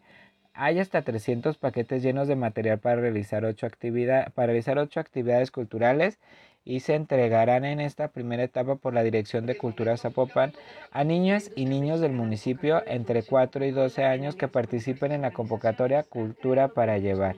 Algo súper interesante es que no dejen que sus pequeñitos de casa y sus pequeñitas sigan sin hacer nada. Estas, estas bolsas, para participar los menores van a tener que anotarse de manera digital en la liga correspondiente al centro cultural más cercano a su domicilio y recoger su paquete. La iniciativa nació por la necesidad de llevar a casa actividades artísticas que los menores puedan disfrutar con todo el conocimiento e incentivos de los profesores y educadores que regularmente imparten talleres en los centros culturales. Y fuera de ellos, tenemos claro que vivimos tiempos especiales y que tenemos que ser creativos en nuestras propuestas y al mismo tiempo fomentar la creatividad de niños y niñas de Zapopan, aseguró Gerardo Asensio, director de Cultura Zapopan, a quien le mandamos un gran saludo. Adicionalmente al equipo de brigadas culturales estarán acudiendo las colonias de la demarcación, así que prácticamente eh, lo que van a estar materiales directamente a los niños en participar para aquellos vive en las zonas de mayor vulnerabilidad y no cuente con acceso a medios electrónicos. Esto es para que tus niños, si no tienes lana, llévalos. Te van a, o sea, te van a dar algo bien padre para que tus niños sigan haciendo cultura. ¿Qué contiene la caja?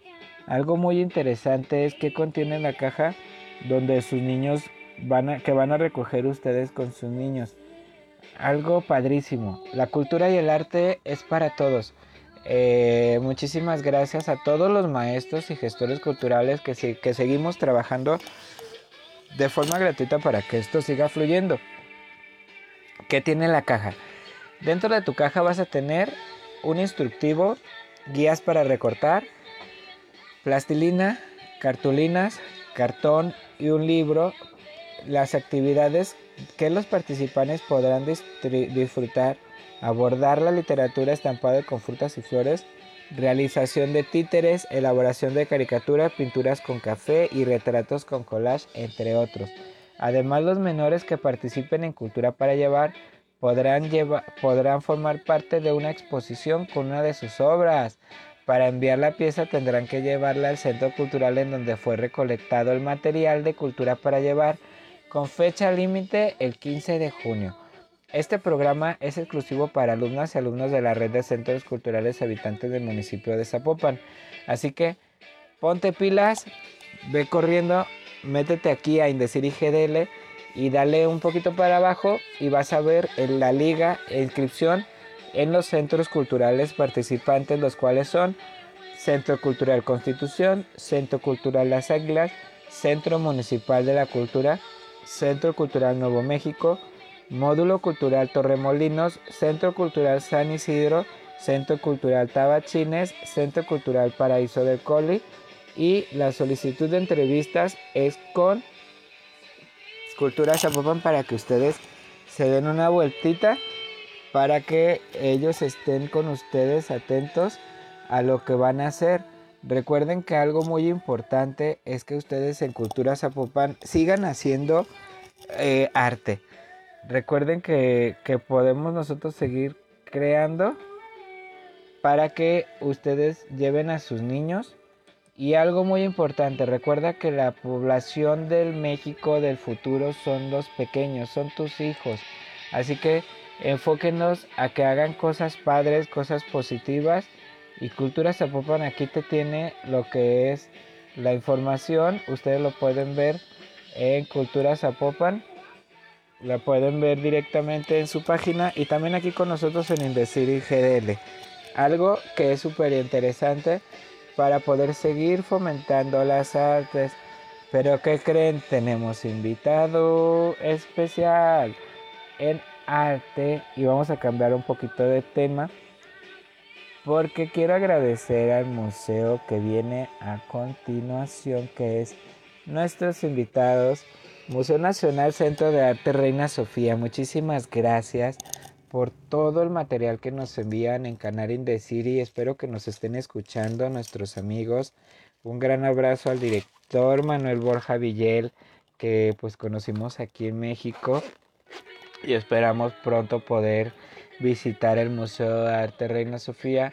Ya cuando todo esto se mejore y podemos quedarnos en casa, que realmente te invitamos a quedarte en casa para poder hacer más cosas juntos y hoy vamos a tener unas entrevistas padrísimas, literalmente directo del Museo de Arte Reina Sofía, que está hermoso y lo podemos ver aquí en pantalla. Como les decía, tenemos una entrevista porque hoy tenemos la entrevista de The King Crowley, de Leon Ferrari. Les voy a platicar un poquito sobre esta exposición, dado a que está padrísima la exposición. Déjenme comentarles que se encuentra en el edificio Sabatini, piso 4, en el Museo Nacional de Centro de Arte Reina Sofía en Madrid. El museo también, eh, también este, estuvo en el Museo Eindhoven y en el Museo Nacional de Arte Moderno en el Centro Pompidou en París en colaboración con la Fundación Augusto y León Ferrari Arte y Acervo de Falfa. La curaduría es a cabo de Fernanda Carvajal, Jaime del Olmo y Andrea Wayne, y el equipo de Falfa, la coordinación de Carlona Álvarez Vaso, y el tour por el museo es Tour Van Aed el 8 de mayo del 2021 al 2026 de septiembre del 2021 y este era genial. Este proyecto de King Curly de León Ferrari de 100 años surge de un acuerdo alcanzado entre la Fundación Augusto y León Ferrari y Arte Acervo en Buenos Aires y el Museo Reina Sofía y que pretende arrojar luz sobre la obra de León Ferrari en Buenos Aires en 1920-2013 en Europa, preservado su patrimonio a través de tres instituciones a fuerza de la visión pedagógica y a lo largo alcance que propicia la contextura y difusión de su legado. El proyecto es una colaboración a largo plazo de tres museos, Reina Sofía de Madrid, el Museo Van Eyck de Eindhoven y Museo Nacional de Arte Moderno en el Centro de Pompidou de París. Y la familia Ferrari propuso a cada una de estas instituciones la donación de un conjunto patrimonial completamente que abarque la diversidad de técnicas, temáticas y materiales que Ferrari utilizó en su dilatada carrera artística y que se dará a conocer al público europeo en la exposición que ahora se encuentra y se celebra en Madrid y posteriormente viaja a Eindhoven en París. La muestra lleva el nombre de un libro de poemas y collages publicados por el artista en el 2000 y dedicado a su hijo Ariel, desaparecido durante la dictadura argentina. La muestra muestra alrededor de 300 obras y entre ellas una importante donación realizada por la familia a la Fundación Museo Reina Sofía, que comprende un conjunto de 15 collages, dibujos, una escultura, un video, uno de los juicios finales de la serie Excrementos y 219 copias únicas de objetos y series de León Ferrari, entre que las destaca la instalación de justicia y quinto centenario de la conquista de América. The King Curly invita al visitante a entender la obra de León Ferrari como una destrucción de las pedagogías de la violencia propagadas en el conjunto belicoso religioso de la historia occidental. En palabras de los comisionados, el legal de Ferrari comporta, conforma un amplio repertorio de obras que exploran una muestra de materiales y lenguajes para examinar formas irreverentes de ensablar y desmantelar la retórica del poder visual y discursiva, ya sea política, religiosa o mediática.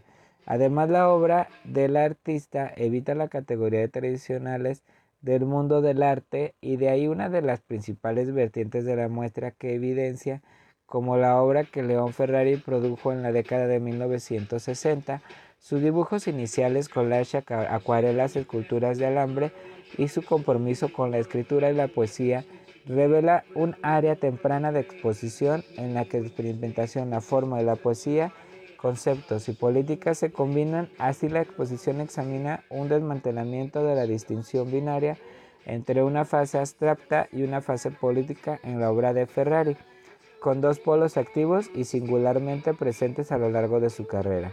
La exposición se estructura con el enfoque no lineal en torno a las siete grandes ejes conceptuales que no siguen en orden cronológico, sino que se cruzan y resignifican de una sala a otra. La muestra comienza con justicia y juicios, en una sala donde el visitante puede encontrar juicios al final y juicio final 1904, donado al museo donde los artistas cuestionan los límites de la justicia divina y humana. Las obras de arte de esta primera sala se hicieron a, para denunciar la defensa de la tortura por parte de la religión y cuestionar la definición del arte como tradición, proceso y resultado. Nos invitan a desnaturalizar lo que sabemos sobre el arte o corroer las reglas y tradiciones que dictan que es una obra de arte y cómo debe hacerse. La siguiente sala en el laboratorio de Ferrari muestra la producción del artista a finales de la década de 1950 y a principios de, la, eh, de 1960, que incluye sus experimentos con compuestos químicos utilizados en su práctica artística. En este periodo Ferrari utilizó la escritura distorsionada para desahogar en secreto sus primeros mensajes políticos investigó diversas tintas, pigmentos y las posibilidades de color en sus acuarelas sobre las que se hizo materializar las huellas de sus primeros collages. El inicio de su práctica perdurable de recordar, recortando y reorganizando las imágenes y palabras de los demás. Durante esos años explotó el lenguaje poético, la especialidad del volumen y el dibujo que imita la escritura. La técnica de collage, el resamblaje de significados impregnan la obra de León Ferrari, la tercera sala, titulada La arqueología religiosa de la violencia, incluye obras seminales como La civilización occidental, y cristiana de West Christian Civilizations de 1965, donde el artista identifica que la semilla de la guerra de Vietnam se encontraba en la tradición judeocristiana y su mensaje de castigo dirigido a quienes no comparten la misma fe. La obra de arte presentando un Cristo crucificado en un avión militar estadounidense y se instaló en el Instituto de Itela de Buenos Aires. La decisión de la institución de retirar la pieza de la exposición desató un debate de la prensa que marcó el inicio de la larga historia de censura. El objetivo de Ferrari era anunciar una sociedad tan apática que había llegado a considerar naturales esas formas de violencia. las relecturas de la Biblia, una serie de collage iniciada en 1985, Ferrari hizo lo contrario, Insertó imágenes de guerra, así como imágenes culturales sexuales, científicas y paganas para reescribir hipnóticamente los textos religiosos del Antiguo y el Nuevo Testamento con posturas críticas a la misoginia y la homofobia. Varias piezas da una serie muestran la bomba atómica como materialización del infierno en la Tierra. Otro espacio de la exposición Ideas of Health muestran los objetos infiernos Hell of Tech en Ferrari que provocan reacciones constantes y diferentes sectores religiosos. En esta obra el artista denuncia el discurso de la Iglesia Católica sobre el infierno, utilizando artículos para el hogar, baratijas, objetos devocionales comprados en tiendas religiosas, exponiendo a santos, figuras religiosas, a los tormentos del infierno. Así encontramos santos de yeso en una licuadora o una virgencita cubierta de escorpiones de plástico y cucharas. Formando una serie irónica sobre la justicia divina, Ferrari quiso exponer el absurdo de una fe que usa amenazas para conquistar a los creyentes. En su opinión, el verdadero infierno era metal, literalmente la mente, vivir con la idea del castigo eterno. Desafiando la impunidad muestra la participación de Ferrari en una serie de iniciativas colectivas de arte político que alcanzaron su clima con la experiencia de Tucumán de Tucumán East Burning en 1968. También volvió al collage de la serie Nosotros no sabíamos, realizada con artículos recortados de varios periódicos argentinos sobre personas desaparecidas, recordatorios diarios de horror de la vista del mundo y la justicia. Posteriormente rebautizada en 1492,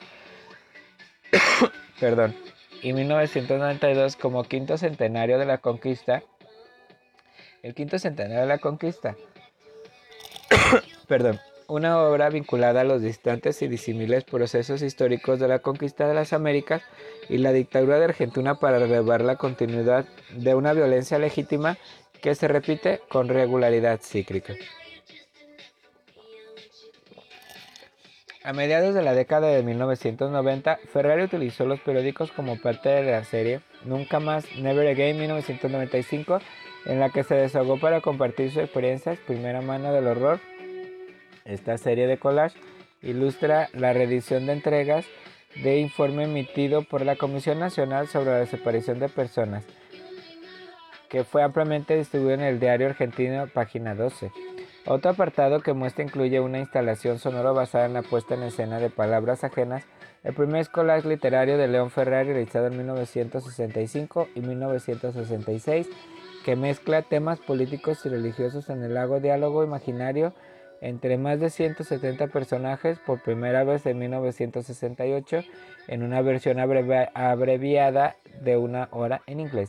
Y la versión producida por Ruth Esteves, José Sánchez y Juan Ernesto Díaz que había sido presentado por primera vez en el Teatro Red Car en Los Ángeles de 2017 y posteriormente en la Universidad Nacional de Colombia en el Museo Jumex de México que se realizó en el Museo Reina Sofía el 14 de abril de 2018, que fue cuando nos conocimos y les mando un gran abrazo.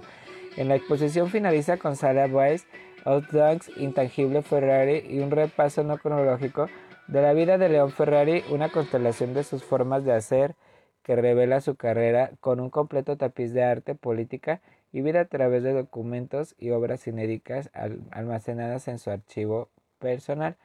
Dos hechos, su viaje en Italia en 1952, cuando su hija mayor contrajo meningitis tuberculosa y su exilio de Brasil a partir de 1976, y la desesperación de su hijo Ariel en 1977 por las fuerzas represivas de esta Argentina. Introdujeron disrupciones y cambios inesperados en los planes de vida de Ferrari y ambos ocurrieron en la frontera entre lo público y lo privado, entre el tiempo íntimo y el tiempo histórico y brindan las pistas para comprender lo que llamamos el Ferrari intangible y muestra que Ferrari vivió una de sus mismas maneras que hizo en sus obras de arte. A través de estos episodios, esta sala presenta el archivo biográfico de acciones, pensamientos y estrategias que revelan la ingeniería íntima y emocional de las formas de hacer que desarrolló dentro y fuera del campo de arte. Ferrari investigó pigmentos, las líneas y el metal con el mismo virtuosísimo que amplió a sus estudios de farmacología para encontrar el cóctel de antibióticos adecuado para tratar las enfermedades de su hija o para hacer una investigación de antecedentes para los procedimientos legales para encontrar a su hijo desaparecido. Los aspectos más burocráticos de su activismo por los derechos humanos y los planes de la iglesia en los que trabajaba con su padre sufriendo una metamorfosis en sus collages, grabados y heliografías estos procesos intangibles dejaron huella en su producción tangible y ampliaron la visión de compromiso político y ético que definió su vida y obra. Sobre León Ferrari, El ingeniero de formación, León Ferrari de Buenos Aires, Argentina, un artista autodidacta que inició su carrera en la década de 1950 en Roma, donde realizó sus primeras esculturas en terracota. Desde entonces desarrolló una compleja carrera utilizando todo tipo de materiales y técnicas artísticas. Después del golpe de América de Estado de Argentina, se exilió a Sao Paulo, donde permaneció entre 1976 y 1991 y en 1999 su obra está incluida en la exposición global Conceptualist Point of Origin 1950-1980 en el Queens Museum of Art de New York y en el 2000 de Aeromatopías, medio siglo sin lugar, en el Museo Reina Sofía. En el 2007, León Ferrari recibió el León de Oro en la 52 Bienal de Venecia. Así que, ¿qué les parece si ahora vamos a ver lo que es las entrevistas directamente desde Museo de Arte Reina Nacional, Museo Nacional de Arte Reina Sofía y les late si vamos a ver la entrevista con el director Manuel Borja, que es quien nos cuenta un poquito sobre lo que estamos viendo de lo que les acabo de contar ahorita y pues vamos a la entrevista porque el director Manuel Borja tiene muchísimas cosas súper interesantes que contarnos. Así que nos trasladamos automáticamente hasta el Museo Reina Sofía. Todos en Indecir GDL vamos a escuchar al director Manuel Borja. Don Ferrari es un gran, gran artista, eh, clave para entender ciertas eh, prácticas en, en Latinoamérica y Latinoamérica es uno de los ejes eh, de, este, de, este, museo.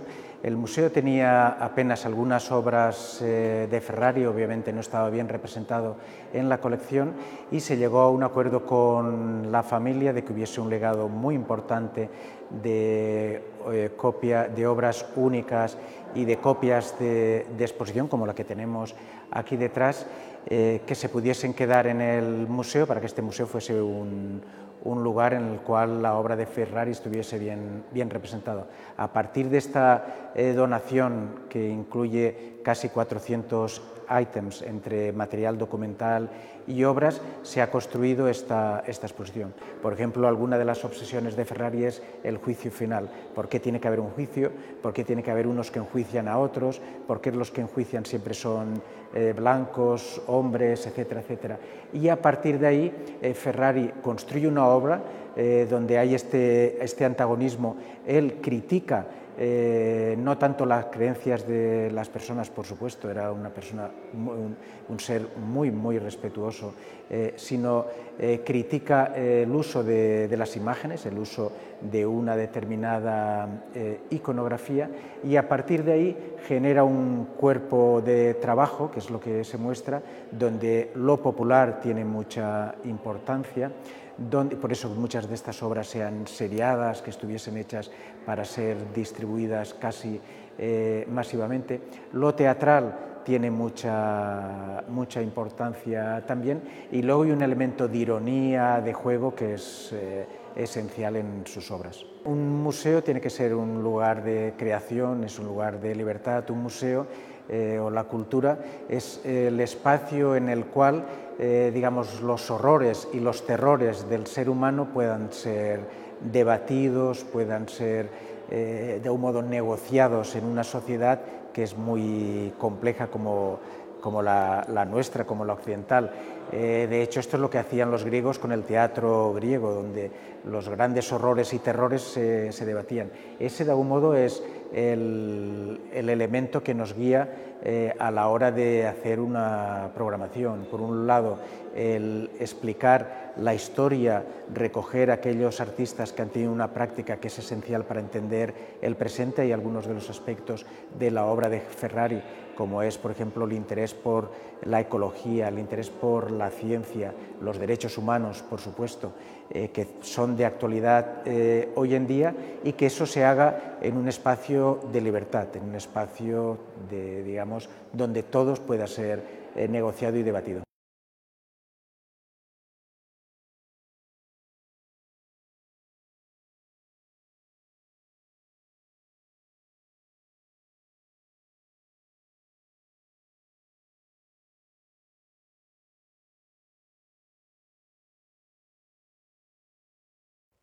Y bueno, como tenemos también un poquito de información, vamos a ver a la curadora que es eh, quien nos va a contar un poquito sobre la exposición que se está llevando, que es la curadora. Ella es Andrea Wayne. Así que vamos a ver lo que es la entrevista de la curadora del Museo de Arte Reina Sofía, Andrea Wayne, en la exposición de The King Crowley de León Ferrari. Nunca está condicionado. Ferrari, una de las cosas que tenía era que en su currículum decía eh, artista autodidacta. A él le, importaba ser un artista autodidacta eh, y no tener una formación académica, justamente porque sentía como gran libertad para poder expresar las ideas. Y respecto a, la relación entre la técnica y la forma de decir, eh, Ferrari como que tenía como sus ideas como eh, muy, arraigadas eh, a partir de la, investigación que llevaba a cabo. Y, le interesaba, y eso como si fuera un gran experimentador, buscar las formas visuales y los elementos y las técnicas que, se puedan decir distintas las cosas que, que ya son dichas o que ya sabemos. Y encontrar las formas visuales eh, para él era como, como una gran eh, búsqueda eh, constante hasta el fin de sus años.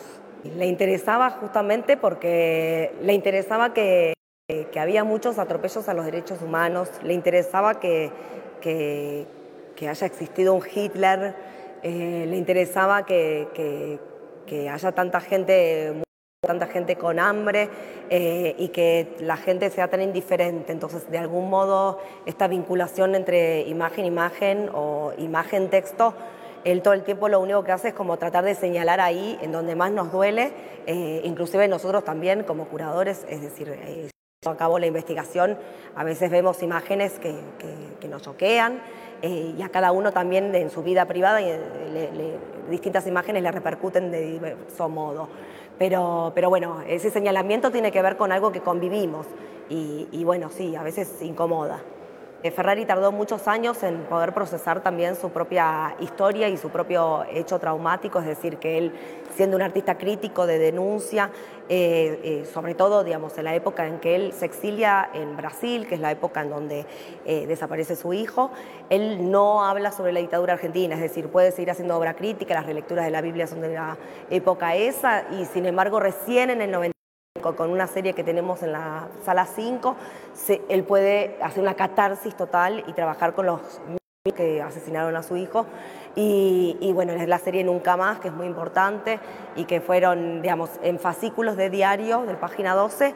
Eh, el libro que es muy importante en Argentina se llama Más, editado por la CONADEP y que eh, se hace las transcripciones de todo lo que fueron el juicio de las juntas en el 5 en democracia ya. Sí, la consideramos súper necesaria.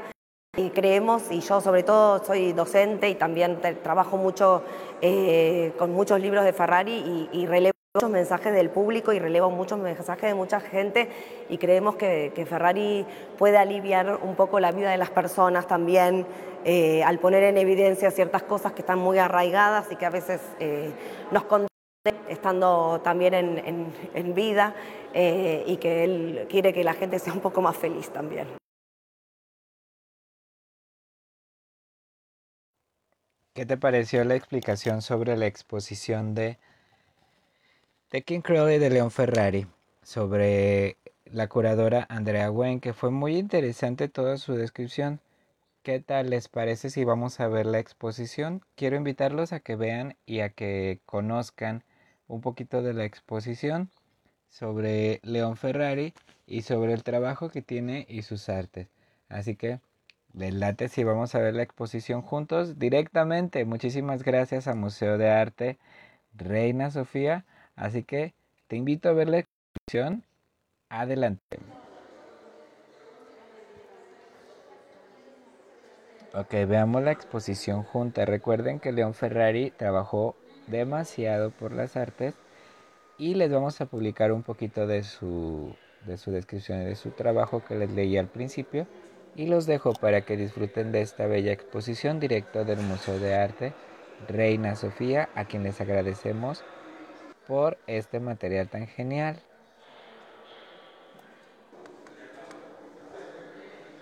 Miren cómo están aquí haciendo protesta. Aquí es donde que nos decía un poquito de trabajo de desnudos que él hacía en fotografía, pero si vemos está rayada la fotografía. Un poquito de sus fotografías. Aquí firmando autógrafos el artista. Diferentes fotografías de personajes como dijimos hace un momento y la evolución de las artes que él también ha hecho.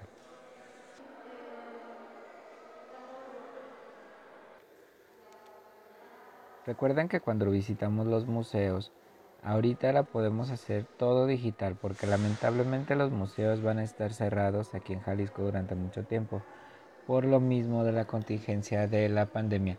Les mandamos un saludo a todos los museos en todo el mundo y ya saben, nosotros nos pueden contactar directamente por correo que es, es.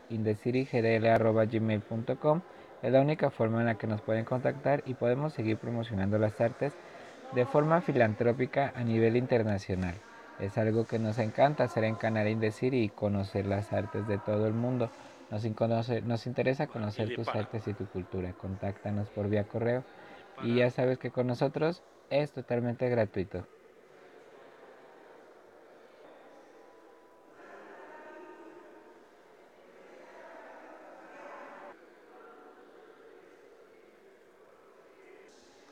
Y hoy día de la radio queremos mostrarte esto, que Canarín de City, que somos dos personas que hacemos esto para ti, para que conozcas lo que es las artes de manera internacional. Y también hablamos hoy de diferentes cosas, sobre la radio y su importancia y un poquito de la historia. Y podemos ver las piezas de arte que Museo Nacional Reina Sofía nos envía.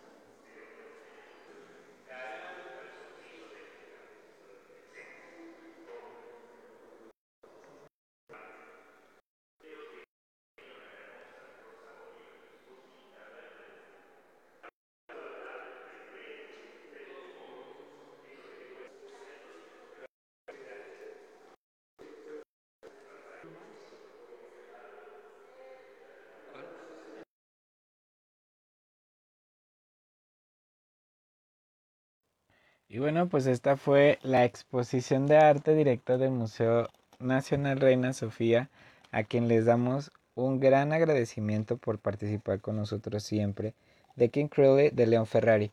No te pierdas porque tenemos más exposiciones muy pronto para ti de parte de Museo de Arte Reina Sofía. Muy bueno, ¿qué les puedo decir? Hemos llegado al final. Muchísimas gracias. Lo que es a todos la radio, a nivel internacional. Hoy terminamos una nueva etapa de Canal in the City. Muchísimas gracias a todos en UNESCO porque pudimos crear un nuevo mundo, una nueva radio con evolución, innovación y conexión. Lo que somos en Canal in the City GDL desde hace más de seis años para las artes y la cultura de todo nuestro mundo. Y queremos agradecer a todas las personas que nos han escuchado y han estado cerca de nosotros durante estos seis años.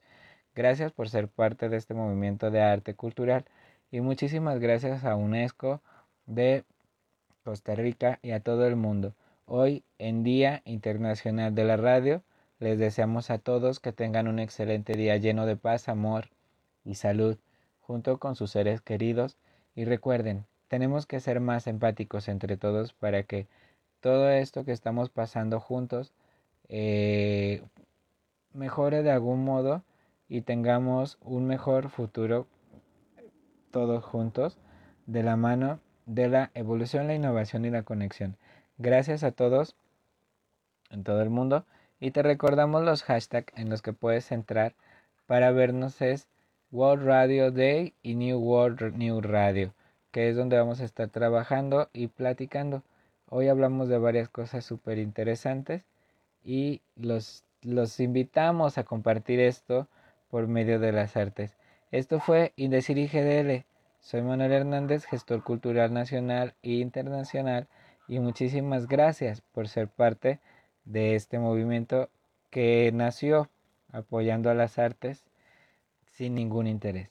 Recuerda que en Canal In City no tenemos vendedores, no hacemos ningún tipo de venta. Todo esto es filantropía, el ayuda con la que yo puedo hacer con mi talento y mi desarrollo en las artes y lo seguiremos haciendo. Esperamos que todos estén muy bien y muchas gracias a todos por la participación del día de hoy.